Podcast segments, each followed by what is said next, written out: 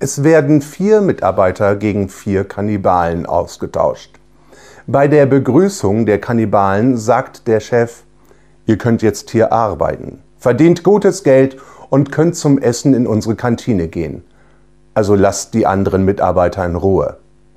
Die Kannibalen geloben, keine Kollegen zu belästigen. Nach vier Wochen kommt der Chef wieder und sagt, ihr arbeitet sehr gut, nur uns fehlt eine Putzfrau. Wisst ihr, was aus der geworden ist?